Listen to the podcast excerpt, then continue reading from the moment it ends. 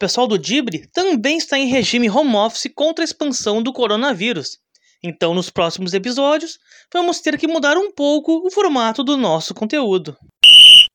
Dibradores e Dibradoras, começa agora o episódio 61 do podcast Dibre da Vaca, onde comigo no estúdio virtual está Fernando Eifler. Vamos, tricolor! Tá aí, Fernando Eifler, bastante empolgado. Vamos, tricolor! Vamos é, repercutir, comentar, enfim, sobre São Paulo e Grêmio no Morumbi. 0 a 0 o Grêmio classificado para a nona final de Copa do Brasil, né, que ocorre em fevereiro. Então, sem mais delongas, né? Estamos gravando aí na madrugada já do dia 31 de dezembro, né? Último dia do ano de 2020. Fernando Eifler passou sofrimento. Como tu viu o jogo do Grêmio? E muita tensão, meu querido. Cara, tensão é apelido. Tava tão tenso que o segundo tempo não teve como ver sentado. Era de pé, caminhando pela sala, nervoso, Sim. pacas. Eu imagino. Cara, cara, é que não, não tinha como ser diferente, porque o Grêmio abdicou do jogo, né? A forma, a disposição tática que o Grêmio colocou em campo, era óbvio que daria sofrimento para a torcida tricolor gaúcha. Não que o São Paulo tenha ameaçado, né? Porque o Grêmio marcou tão bem que o São Paulo não criou grandes chances.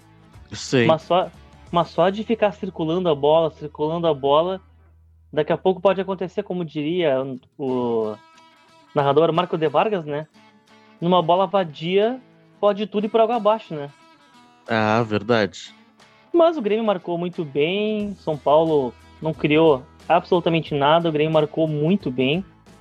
Ainda podia ter ganho o jogo se não fosse o Vitor Ferraz usar a perna esquerda da forma completamente errada, enfiar a bola na trave de um gol pois feito. É. A perna esquerda dele, acho que ele não usa nem para subir no ônibus do Grêmio em viagem. não, não duvido, não duvido. Mas, cara, foi muito tenso. Nossa senhora. Quando acabou o jogo, chegou até a dar uma dor na paleta, uma dor nas costas de tensão, sabe? Do corpo relaxando. que, nossa senhora, cara, o Grêmio testou o coração da torcida, mas foi uma atuação dentro do que se propôs o time, para mim, baseado na, na, proposta de jogo, foi perfeita. Foi uma atuação exemplar Sim. do Grêmio. O Grêmio se propôs a entregar a bola. Assim, ó, São Paulo, tu quer jogar, tu, tu quer ganhar, tu precisa ganhar, toma a bola e vem então vem que eu vou te esperar. Exato. E o São Paulo não conseguiu. O São Paulo não conseguiu fazer, não conseguiu produzir nada. O Grêmio foi perfeito na proposta. Eu gostei muito da escalação do Renato. Achei que o Renato leu muito bem o jogo. O Renato povoou o meio de campo, tirou o Darlan, colocou o Lucas Silva para ter uma marcação. Que eu acho que o, o Grêmio perdeu muito no primeiro jogo pelo Daniel Alves muitas vezes jogar entre a zaga e, a, e os volantes. O Renato hoje colocou o Lucas Silva ali. E o São Paulo não tinha ninguém para pegar a bola e tentar pifar alguém ali. E o Alisson jogando também, que até me surpreendi com o Renato ter posto o Alisson. Eu apostava que jogaria o Tassiano, pelo Alisson ter ficado Sim. muito tempo fora e tal. O Alisson também traz uma recomposição melhor para o meio de campo. Eu acho que tudo isso o Grêmio tirou a vantagem de São Paulo no meio de campo e anulou completamente. Grande jogo. Tamo na final. É, Fernando, eu, eu concordo com o que tu, te, eh, com o que tu disse, né? Eu não esperava o Lucas Silva nem o, o Alisson né, de titulares. Né? Achei que o Renato colocaria Darlan e Tassiano, né? Pra, assim como ele iniciou contra o São Paulo na Arena, eu achei que ele ia iniciar a, o mesmo time praticamente, só salvo o Jeromel, né? Que não pôde, que não pôde jogar. Então a gente já imaginava até pelo jogo passado, né? Do, do Grêmio que o Rodrigues seria um, a dupla de zaga do, do, do Kahneman, né? Sim. Então, mas, enfim, eu gostei muito da, da escalação. Acho que o Renato, concordo contigo, leu bem o primeiro jogo. É, colocou o Lucas Silva ali para dar uma proteção maior a, ao miolo da zaga ali, né? Para não deixar tão exposto a, a, principalmente as jogadas de passes rápidos, né? Do, do São Paulo. Daniel Alves hoje teve pouco espaço para jogar, né? Sempre tinha alguém ali na, na cola dele. Uma coisa que eu achei até interessante, que em alguns momentos até o Jean-Pierre estava fazendo uma marcação no, no, no, Daniel Alves, né? Claro que Exatamente. não era aquela marcação mais firme, mas pelo menos ele já uh, recompõe, uh, recompunha, né? E fechava os espaços de passe do Daniel Alves. Muitas vezes o Daniel, Daniel Alves teve que rodar a bola para trás, porque uh, o Grêmio fechou muito bem a linha de passe. Né? E aí os atacantes do, do, do São Paulo estavam também bem marcados e o Grêmio uh, não deixou, não deu espaços né, para o São Paulo. Uma coisa interessante que eu, que eu vi e anotei é que a, a disposição tática do Grêmio era no 4-2-3-1, né? Isso. Mas nitidamente nós víamos um 4-4-2 com Alisson e PP eh, recuando e ficando na mesma linha dos volantes e mais adiantados, que era até ali na, na linha do meio de campo, eh, Diego Souza e Jean-Pierre. Em vários momentos, principalmente no primeiro tempo, que o Grêmio foi melhor do que o, no segundo tempo, né? Nós vemos exatamente essa formação tática. 4-4-2, duas linhas de quatro na frente da zaga, não dando espaços para o São Paulo fazer aquela triangulação que fez aqui na arena.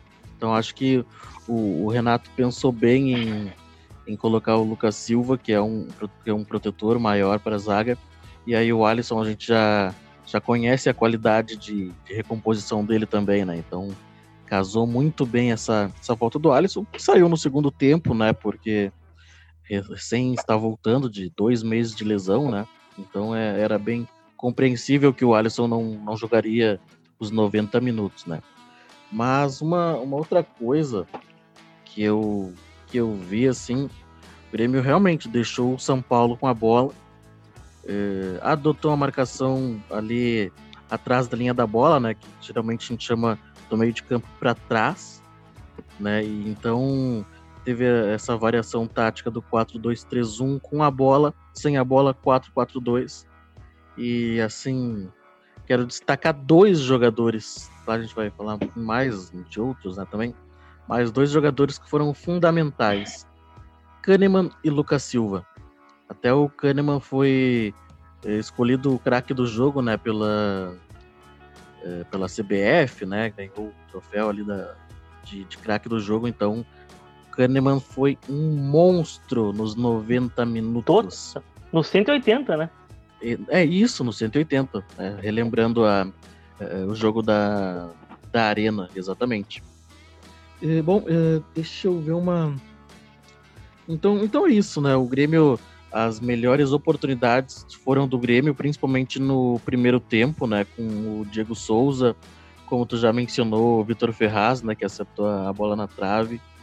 O Grêmio, em alguns momentos, adotou aquela marcação mais alta que o São Paulo erra muito na saída de bola, né? O Grêmio só não, não, conseguiu acertar o último passe, não conseguiu é, fazer o seu gol. E no segundo tempo eu vi o Grêmio assim, aí jogando mesmo pelo, pelo resultado, né? Com, com o regulamento embaixo do braço, como é, a gente fala né, na, na gíria do futebol. Os primeiros 10 minutos ali, novamente só o São Paulo com a bola Grêmio conseguiu uma outra escapada com o PP. Aí vem a, a primeira troca, né, do Alisson para a entrada do, do Tassiano, né? Tá, entendemos que era uma troca simples do Renato ter feito, né? E aí depois a próxima troca foi o Vitor Ferraz que sentiu e entrou o Ferreira. E aí o Tassiano que tinha entrado para o lugar do Alisson, né, teve que recuar e, e recompor ali como um lateral direito e foi bem, né? Tirou algumas bolas, principalmente bolas aéreas, né? Que depois do, no sufoco o São Paulo tentou é, usar desse expediente, né? Mas o Grêmio fez uma partida madura, segura e, e sabendo como é, vencer o jogo, né? Vencer, vencer que eu digo é, conseguir a classificação, né? Já que o empate em 0 a 0 ou qualquer outro empate era do Grêmio também. Fernando. Não, concordo totalmente, cara. Eu ainda destacaria Diego Souza. Pra mim fez uma Sim. partidaça, uma partidaça Diego Souza. Ele foi capitão novo, no né? jogo de hoje, né? De novo. A gente criticou muito ele, mas ele tá jogando muita bola, foi capitão no jogo de hoje. E achei ele muito bem, ele tava muito raçudo, ele disputava todas as bolas. Inclusive o gol que o Vitor Ferraz perdeu foi uma quase assistência dele, né? Sim, de cabeça, cabeça no ali, pé né? do, do Vitor Ferraz, uma bela cabeçada consciente no pé do Ferraz que perdeu o gol. Fora isso, outras coisas também, quando o São Paulo queria pressionar a arbitragem, simular falta, o Diego Souza ia lá, metia o dedo na cara dos São Paulinos, discutia, não deixou ninguém montar a banca contra o Grêmio. Achei sensacional a atuação dele também. O Diogo Barbosa, Foi eu gostei. né? Foi cativeiro pra caramba, é, é experiência, né? Exato. E, e essa experiência dele, para mim, ficou mais notória ainda com uma diferença que para mim hoje fez a diferença com os jogadores do, do, São Paulo, a gurizada do São Paulo. O Brenner, o Sei. Gabriel Sara e o Igor Gomes, eu achei que eles sentiram muito o jogo de hoje. E esses guris do São Paulo sumiram na partida de hoje. Tanto Sim, que tu é via eles... toda hora toda hora do Daniel Alves. Era de volante, de meia, de ponta. Sim. Tudo era para ele. É que eles estão acostumados a, a, terem espaço, né? Fazer aquela aquelas triangulações que eles fizeram aqui na arena. É, Exatamente. Só que, só que em jogo de Copa é totalmente diferente do jogo de, de do Campeonato Brasileiro, né? Por exemplo, que Total. geralmente o São Paulo tem mais espaços porque uh, às vezes está jogando com um time que também está ali na, na ponta de cima, que também vai buscar um, a vitória, ou daqui a pouco vai querer buscar um, um empate, né, levar um ponto para casa. Isso. Ou daqui a pouco tá jogando com algum time lá da ponta de baixo que quer buscar sair da zona do, do rebaixamento, daqui a pouco dá espaço para o São Paulo, né? Então, o jogo de Copa é totalmente diferente, né? E o Grêmio sabe jogar dessa forma. Pô, sabe Tanto muito. que uh, o primeiro jogo foi bem sofrível, assim, a atuação do Grêmio, mas conseguiu vencer, né? E levou uma pequena vantagem para o Morumbi. E aí no segundo jogo o Grêmio, ok, vocês, vocês como, como tu falou, vocês precisam do resultado, pelo, ou vocês precisam de pelo menos um gol, né, para buscarem a classificação nos pênaltis, então façam o jogo de vocês. E o Grêmio não deu espaços para o São Paulo. Foi um jogo coletivo do Grêmio muito é, azeitado, né? Bem, não vou dizer perfeito porque né, sempre tem alguma coisa a melhorar, mas o Grêmio foi muito bem contra o São Paulo. Coisa muito bem mesmo. O Santos é uma outra postura de time, né? E aí fica o questionamento, por que, que ele não fez esse jogo contra o Santos, cara? Com essa atenção, com essa dedicação, sabe? O Santos jogou com essa dedicação contra o Grêmio, por exemplo. É, acho que o Santos é, respeitou o momento do Grêmio, assim como o Grêmio agora respeitou o momento do São Paulo, né? De, de dizer que, bom, realmente vocês estão jogando melhor do que nós, mas nós vamos jogar de forma estratégica. E foi o que o Grêmio Exato. fez, principalmente lá no, no Morumbi. Tanto que se tu for ver, né? Que tu comentou que São Paulo gosta de triangulação, de time mais aberto com espaço, né?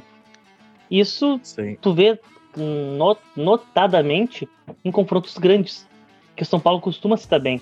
São Paulo e Flamengo. São Paulo passou por cima do Flamengo em todos os confrontos. Semana passada, se eu não me engano, retrasada, teve São Paulo e Galo. São Paulo tocou 3 a 0 no Galo. Sim. Então, então hoje São Paulo sentiu muito que não pegou um time aberto, pegou um time fechado, respeitando o momento do São Paulo. E que, ah, se vocês gostam de triangular, aqui vocês não vão triangular. Vão ter que arrumar outra forma de jogar. aqui não, Paulo... queridinha. Aqui não, queridinha. Aí o Grêmio aplicou o veneno da jararaca São Paulo. e o São Paulo não conseguiu fazer nada. Se mostrou como nós costumamos criticar muito o Renato. O São Paulo se mostrou um time limitado e muito apegado a um único esquema de jogo. Sim. Quando precisou de uma variação, não teve variação. Ou o São Paulo tem espaço ou não tem jogo. Não consegue produzir. Exatamente. Exato. E aí depois, ali nos últimos 15 minutos, né, como até nós eh, já vimos o Grêmio fazer também, né, o São Paulo fez que foi empilhar atacante, né, até o... Existe um, um livro, se eu não me engano, agora não, não vou lembrar o nome, que é, acho que é a Pirâmide do Futebol, alguma coisa assim, onde no início do futebol jogavam-se a pirâmide invertida, alguma coisa assim. Se jogava com cinco atacantes, né? E aí, uh, e aí cada vez menos jogadores para defesa. Daqui a pouco era só um jogador defensivo. E como isso foi trocando, né? Mas eu fiz esse, essa parábola só para nada, né? Só para dizer que o São Paulo empilhou cinco atacantes e aí qualquer bola que o, que o São Paulo conseguia um, um espacinho era bola na área, né? Para os atacantes total. brigarem com a zaga. Tanto que o Renato, nas suas trocas, né? É, levou a campo também o Paulo Miranda, né, na frente, na, no lugar do Diego Souza, o Darlan no lugar do, do Jean-Pierre e o Everton, né, no lugar do PP, até porque o PP estava muito cansado. Então o Everton seria aquele jogador também um pouco tático ali, mas para tentar uma, uma escapada em velocidade, coisa que ele não, não conseguiu fazer. Mas o Renato, então, colocou um terceiro volante e um terceiro zagueiro, né? Porque pois o Fraldão, então, né? o apertou. Exatamente. Ah, São Paulo, se vocês vêm para cima, eu me fecho mais ainda. Quero ver fazer gol agora. Foi, foi bem isso que o. Foi basicamente isso. Que o Renato fez e. E deu certo, né? O Grêmio fez uma partida muito madura, eu gostei. Mas ali eu confesso que nos últimos 15, 20 minutos ele me deu uma dor de cabeça, uma dor de cabeça. porque era só o São Paulo que tocava na bola. E aí eu, ah, e agora, Grêmio? Aí depois tu, Renato, tá, tira o Jean-Pierre, que é, fez uma partida muito boa coletivamente, pelo menos eu acredito nisso. No, no, individual ele não fez uma boa partida, mas no individual acho que ninguém fez assim, né? Foi foi mais um jogo coletivo. Claro, a gente pode tirar aí um Kahneman, um Lucas Silva, daqui a pouco ah, um, um Vandeco, que na hora de segurar um pouco o jogo deu uma segurada. O Rodrigues sabe? eu gostei. O Rodrigues também foi seguro, exato. Mas no coletivo o Grêmio foi muito bem. Muito, muito bem, concordo totalmente. Mas, mas é isso, meu querido. Agora o Grêmio enfrenta o Palmeiras, né, no, na final, dia, dia dia 14 de janeiro tem a, o sorteio né, dos mandos de campo. Então Isso. Então vamos ficar ligado nesses, nesse sorteio. E o Palmeiras que venceu né, o, o América Mineiro por 2 a 0 em, em, Minas, né? Mas eu quero, não sei se tu chegou a dar uma olhada, eu te mandei um, um vídeo ali no, no Instagram do Esporte Interativo eu vi. Que é, o, que é uma botina do. Gustavo Gomes. Gustavo Gomes, né, no, no jogador do, do América. E olha, o VAR não ter chamado para um possível vermelho, não sei não, hein? Se, pois então. Se o Palmeiras ganharia com tanta facilidade com um jogador a menos. Também Porque não sei, cara... mas eu vou. Fala, termina, termina. Vai lá, vai lá. Não, não. Vai, vai, observação. Não, primeiro termina que eu, primeiro termina que eu vou fazer uma outra citação. Tá. Porque é o seguinte, para mim, é aquilo ali, o cara tá. O jogador adversário tá no chão e ele vem com uma botina pra matar o adversário, isso que é real. Pra mim também, totalmente. Ele até segura um pouco o pé, mas acerta, né? Acertou, exato. Exatamente. Mas o que eu ia falar, eu ia fazer uma defesa do. defesa do diabo, digamos assim, né? Que teve um outro lance aí, não sei se foi primeiro ou segundo tempo, do América também Tá, que o não, cara... conseguiu dar uma olhada. É que eu, eu, vi, eu vi de relance passando pelo Twitter ali. O cara Sim. do Palmeiras, o Rony, tava com a bola e foi numa dividida. E o cara do América chegou tipo, por cima da bola, tipo, dando no, no na canela, assim. Sabe? Tava na canela do Rony. E não foi nem falso, se não me engano, nem cartão teve. E também mereceria uma, uma expulsãozinha, talvez, ah, uma expulsãozinha do VAR. Mas esse lance foi, sabe me dizer se foi antes ou depois do lance eu acho, do Eu acho que foi antes. Eu acho que foi antes. Ah, então daqui a, ainda. pouco. Ah, daqui a pouco o árbitro deu uma contemporizada, então, para não. É, eu penso que pode ter sido isso. Prejudicar o jogo. Que foi forte. Depois tá te manda essa, essa foto, eu vou catar ali e te mando. Tá, não, beleza, manda sim. Então daqui a pouco foi foi uma estratégia do árbitro que não expulsou um jogador do América e aí também não, não expulsou um jogador do Palmeiras. Exato. Mas voltando aí para São Paulo e Grêmio. Só e, relembrando, bom, só relembrando vale. que as, as finais contra o Palmeiras, dia 3 e 10 de fevereiro. 13 e 10, isso se o Palmeiras não for uh, vencedor da, da Libertadores, né? porque aí, senão, tem do Palmeiras teria que viajar para o Mundial, aquela coisa toda, e aí provavelmente a final seria transferida. Mas é só um detalhe né, que eu trago neste momento. Que seja transferida para janeiro, ainda antes para o Grêmio poder jogar com o PP. Pois é, tu acha que é adeus ao PP? Eu acho que tem boas chances, né? É, o Romildo disse que que há a possibilidade, vai. né? É, tem que chegar à proposta. Primeiro ele disse que é, é necessário chegar à proposta. Né? E aí, é, depois, numa uma live do Jean-Pierre ali, tá o PP dizendo Last Dance, né? A última dança. É. Como se fosse já uma, uma despedida. Mas enfim. PP, e tu viu também não, que teve um Não vai embora post... agora. Tomara que não, uma postagem do empresário do PP? É, não. O PP tava chegando, ele apagou depois no stories do, do Twitter. Tava chegando com a delegação em São Paulo, ou no estádio, não lembro, acho que foi ontem ou ontem, alguma coisa assim. Na chegada da delegação, ele postou uma foto do PP dizendo ah, que espera que seja um grande jogo que pode ser o último, pode ser a despedida. Ah, aí bom, já fica então... assim. E aí apagou e depois a gente fica, né, porra, no dia da final. Tinha, tinha para que fazer isso?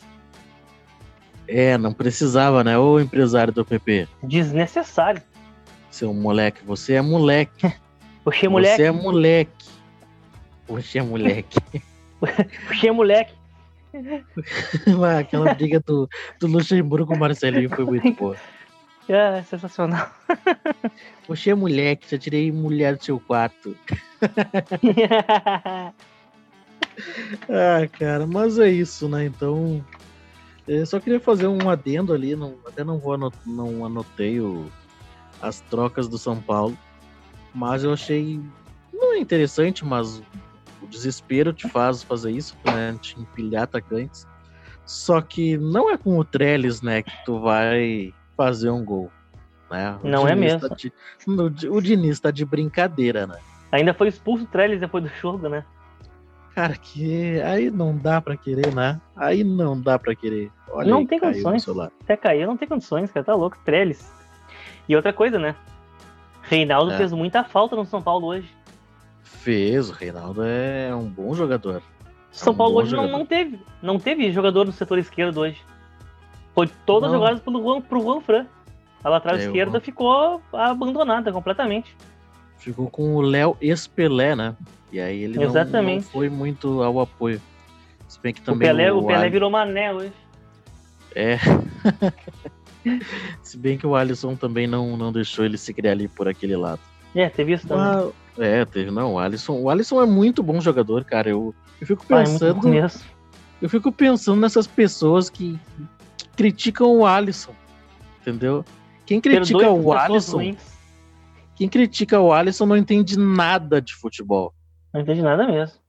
Porque tá assim. Fundamental. Ó, o cara, o cara é muito bom jogador porque ele faz uma função defensiva ali como poucos na equipe do Grêmio. Né? E Exato. quando ele chega ao ataque, sempre sai alguma coisa. O Alisson é um jogador 6, 7, 8. Então, assim, sempre. assim, para você que critica o Alisson, você não entende de futebol. Você é moleque. Você é moleque ao criticar o Alisson. Eu tô falando isso porque o meu irmão, ele é crítico do Alisson. Ah, aí, meu irmão tá ouvindo, a, tá ouvindo a, a gravação. E aí deu um, um resmunguinho lá, mas ele não vai participar aqui, porque aqui quem manda é nós e ele não vai falar no Tá fora. Tá fora, tá fora. Mas então, para você que é moleque e critica o Alisson, fica um abraço para você. ali, ali, ali show. Ali show é brincadeira, cara, né? Pra não brincadeira, ser. É. Pra não, é, pra não dizer o, palavras chulas. Exatamente. Mas, meu querido, acho, acho que era isso, né? De São Paulo acho e Grêmio. Que era isso. Acho que era isso, só alegria, só alegria. Agora é o ano novo dos gremistas. É o ano novo, é só, é só, é só chegar 2021 agora que é só alegria. Já era. É o ano novo tricolor. O Grêmio não estragou meu ano novo. Ah, pois é, Grêmio. Não, Grêmio, eu dou alegrias ao seu povo.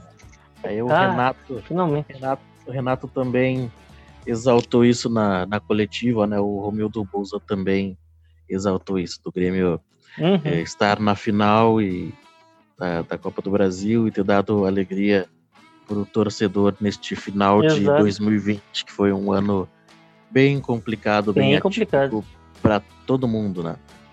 E parafraseando, antes de fazer as projeções, é, Romildo e Ferreira, CBF, faz o Pix. Ah, a CBF vai fazer o Pix, exatamente. E o mago do superávit vai meter mais uma graninha nos cofres do Grêmio, hein? Vai, vai, vai entrar uma grana boa da CBF e do e do PP possivelmente, né? Exatamente. Enfim, se o PP sair embora me- sa- sair for embora mesmo, Ferreirinha titular ali por aquele lado. Sem dúvidas. Pra mim, sem dúvida. E pra ti? Pois então, daí ele vai ter que se adaptar a jogar por aquele lado, né? Porque ele sempre joga pela, pela direita. Daqui a pouco, mas- não sei se ele continua sendo uma opção pra- pelo lado direito ali.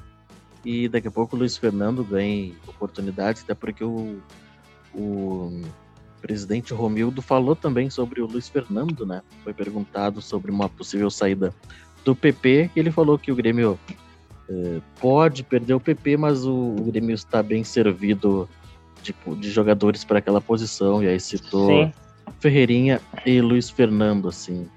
Fora Tem que o Elias também da base, né? Por fora e o Elias também. Exatamente. Mas, meu querido, eu acho que é isso, né? De É isso. Copa do Brasil. São Paulo e Grêmio 0 a 0 Grêmio classificado para a final, enfrentam um bom Palmeiras. Um mas bom aí- perigoso, Palmeiras. É, perigoso, mas aí é aquilo, né? Fazer dois bons jogos, entender o- as, as fortalezas e as fraquezas né, do, do adversário para poder Exato. buscar o sexto título da Copa do Brasil, que seria bom demais para os Seria bom gremistas. demais. ou Bom demais para nós mesmos. Não? Seria top, né, meu? Seria top. Imagina, cara. Hexa. Balada.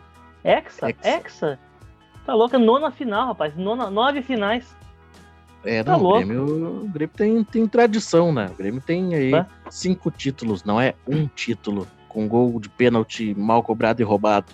E roubado. Não tô falando, não tô falando de ninguém. Nem eu. É. E, também, e também tem outros times aí que ficam chorando a arbitragem, que sete minutos é pouco. Não, não tô falando do São Paulo, que nunca foi campeão. Mas não, não, não é do São Paulo que eu tô falando. Ah, pois é, não. São Paulo, é, Copa do Brasil não, não se cria. Não se E queria outros mesmo. clubes também, também não se criam, né? Um título só. Um título. O que, que é um título de Copa do Brasil para quem tem Não cinco? sei. Não é O nada. que, que é um ti- o que, que é um título? Não sei, acho que tem que perguntar pro Santo André, pro Paulista, pro Juventude, gente. Talvez saiba o que, que é. O Juventude, é, o Juventude. Mas, meu querido amigo Fernando, no final de semana não tem rodada né, do Campeonato Brasileiro. Os clubes ganham uma folga aí, uma folga merecida, né?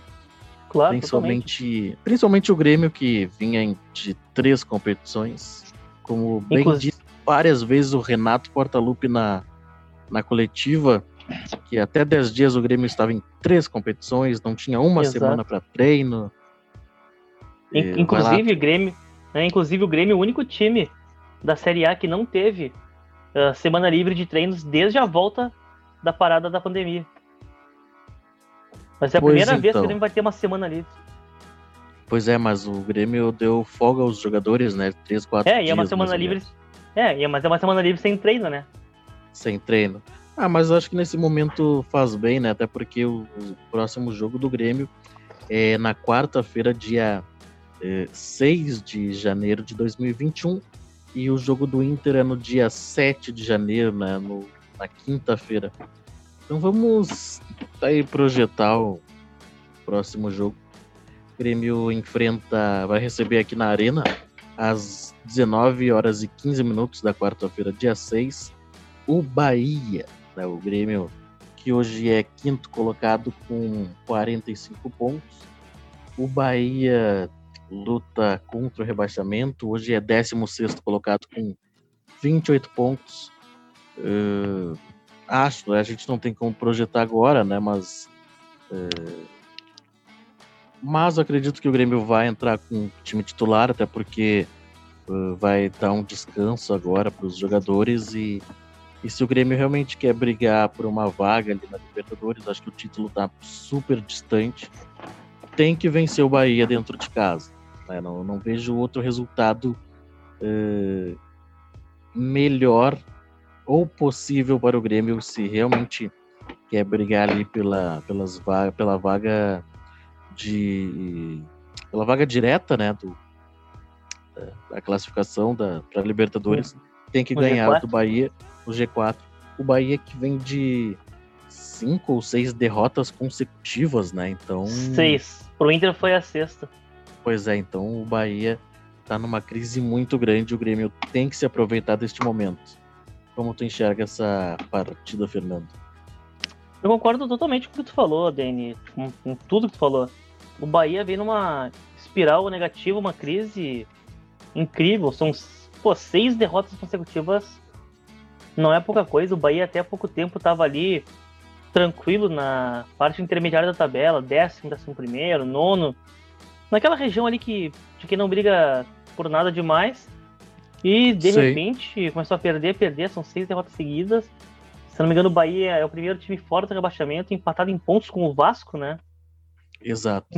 Então, para mim, o Grêmio, em, em, situações normais, já seria mais time que o Bahia. Com o Bahia numa situação degradante, desgraçada como tal, o Grêmio é muito mais time. Como a Copa do Brasil é só em fevereiro, não faz sentido nenhum Grêmio poupar. Acho que o Grêmio vai com certeza com o time titular. Todo mundo que estiver pronto vai jogar. Talvez só não jogue realmente, né? Quem tá lesionado, mais desgastado. O Jeromel deve seguir fora, o Vitor Ferraz deve seguir fora, por exemplo. Esses caras devem ser mais poupados. E de resto, time titular, acho que o Grêmio ganha sem tanto sofrimento, inclusive. Sim. Aposto em uns 2 a 0 pelo menos. Boa, muito bem. Um bom resultado. E o Inter joga no dia 7 né, de janeiro, que é uma quinta-feira, às 19 horas, contra o Ceará no Castelão. Né? O Inter hoje é quarto colocado com 47 pontos, né? Para enfrentar o Ceará, que está na décima posição com 36 pontos. Hoje estaria classificando para uma vaga na Sul-Americana, né? Então acho que o Inter. Uh, o Abel fica, né? Abel, Isso, lembrando fica. aí, Abel fica até o final do Campeonato Brasileiro, até o final de fevereiro. Acho que foi um, um lado positivo do Abel ter ficado. Agora o Abel começa a colocar a sua cara, a sua identidade pro, no, no Inter, né? Tanto que o Inter fez uma, uma boa partida no final de semana, venceu e, e aí se coloca como um dos postulantes à, à vaga direta da Libertadores. Né? Acho que também, assim como o Grêmio, uh, para o título tá um pouco distante, né? Mesmo o Inter tendo 47 pontos, o São Paulo tendo 56, acho que é, é bem distante, mas né, o futebol às vezes é improvável. Mas, enfim, então acho uh, só relembrando positivo o, Ren o, Renato, não, desculpa, o Abel Braga ter ficado no, no Inter para até o final da, da temporada colorado Acho que assim o Alessandro Barcelos, né, que é o novo presidente do Inter, valoriza o Abel, né? E uhum. enfim, não também Abel e Alessandro Barcelos não se queimam com o torcedor. Acho que é mais ou menos por aí. Mas eu vejo que o Inter pode sim vencer o, Ceará e permanecer ali na, na, na ponta de cima do Campeonato Brasileiro. Inclusive pode até talvez aí passar o Flamengo Flamengo que joga na quarta-feira contra o Fluminense, né?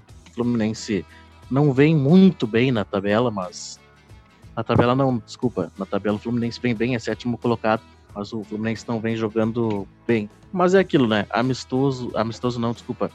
É, clássico, né? Clássico é bem complicado às vezes a gente projetar uma vitória do favorito. Quero... Clássico, clássico e vice-versa. E vice-versa, como diria Mário Jardel. É, mas eu quero a tua projeção para a gente poder encerrar o Dibre, meu querido. Meu querido, eu acho que o Inter e Ceará eu vejo um jogo complicado pro Inter. Que o Inter, apesar de ter vindo melhor, acho que o, o fico do Abel é muito importante pro Inter. Ele tá conseguindo fazer o Inter melhorar um pouco.